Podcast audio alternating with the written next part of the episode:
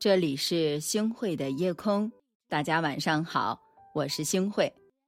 从前的时候呢，日色变得很慢，车马邮件都特别的慢。听稻花香里说丰年，看天上云卷云舒，在缓慢的时光里做无为之事，潜有涯之生。可我们再也回不到过去的慢生活了，甚至连吃个早餐都是争分夺秒的看一会儿股市吧。早年，金庸先生创办《明报》，白天写社评，晚上写小说，常常连饭都顾不上吃。这样高强度的生活，也让金庸先生的身体落下一堆毛病，折磨他后半生。后来呢，他总算明白，人要善于有张有弛。武打小说呢，打一会儿就要吃吃饭、谈谈情、说说爱，不能老是特别紧张的样子。那么慢是我们生活的回味呀。忙这个字儿呢，大家可以来拆分一下啊，可以拆成两半，左面呢是心，右面呢是王。或许啊，人太忙，心就死了。那年呢，苏轼到密州做最高长官知州，公事繁多，忙的是焦头烂额。转眼啊，春天到了，苏轼从百忙当中抽空，约三两个好友。登城楼泡一壶新茶，那一刻他才知道自己因为忙碌已不知四季，错过了夏日的蝉鸣和冬日的雪。他写下：“且将新火试新茶，诗酒趁年华。”我们总是一边忙碌，一边去找所谓的浪漫生活，可这样真的能够找得到吗？林清玄就说过。浪漫就是要浪费一些时间，慢慢的去做一些事情。慢也是我们心态的从容，有准备的人生才能够从容不迫。听过我的古诗词课的都知道，苏轼啊一生被贬了很多次，可他呢，无论被贬到多么偏僻荒凉的地方，他都能够把生活过得是有滋有味的。被贬到偏远的黄州的时候呢，他发现。长江绕郭知鱼美，好竹连山绝笋香。被贬到潮湿的惠州时呢，他尝到日啖荔枝三百颗，不辞常作岭南人啊。那么，甚至被贬到了人烟稀少的海南，他也能够在这里吟诗作对，办学堂，把海南当做他的第二个故乡。我本丹耳市。寄生西蜀州，无论是走在倾盆大雨当中，还是走在人生路上，苏轼都能够从容不迫地吟诵：“竹杖芒鞋轻胜马，谁怕？一蓑烟雨任平生。”杨绛呢，就曾经这样说过：“我们曾如此渴望命运的波澜，到最后才发现，人生最曼妙的风景，竟是内心的淡定与从容。”是的，慢是我们心灵的放松。我们常常会听到人说：“哎呀，真正的假期并不是身体的休息，而是心灵的放松。”当年仕途失意的李白，愁苦不堪，抽刀断水，水更流；举杯消愁，愁更愁。他决定漫游祖国的大好河山。他初离开长安的时候啊，一叶扁舟顺流而去。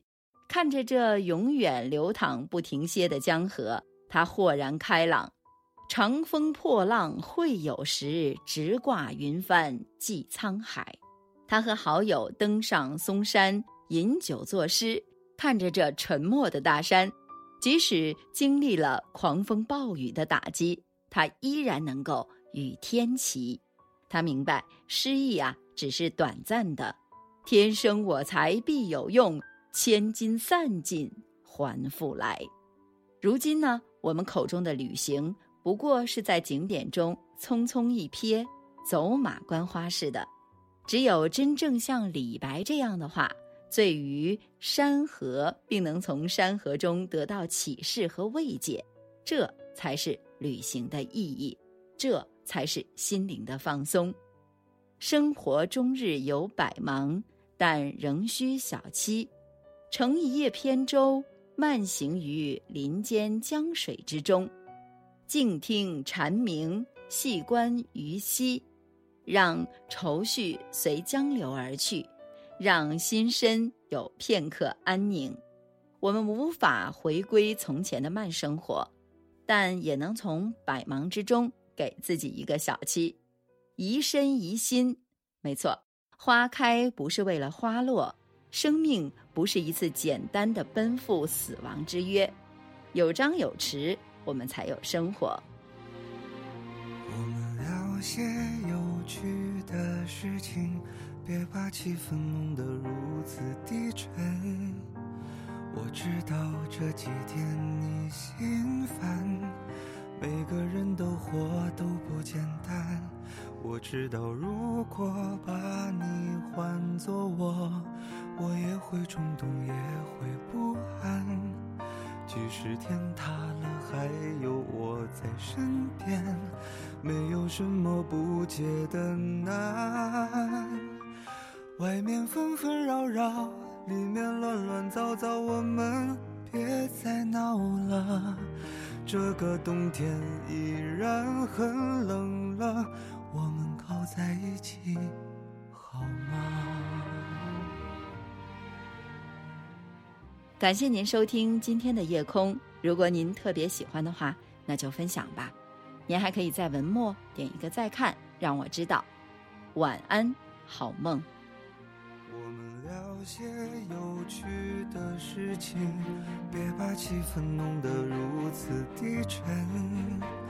我知道这几天你心烦，每个人的活都不简单。外面纷纷扰扰，里面乱乱糟糟，我们别再闹了。现实生活本来已很累了。把你的手给我吧，外面纷纷扰扰，里面乱乱糟糟，我们别再闹了。这个冬天依然很冷了，我们靠在一起好吗？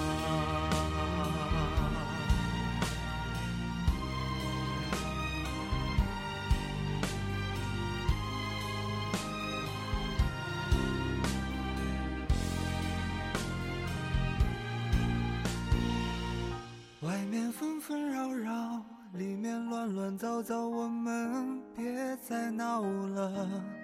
这个冬天依然很冷了，我们靠在一起好吗？外面纷纷扰扰，里面乱乱糟糟，我们别再闹了。现实生活本来已很累了，把你的手给。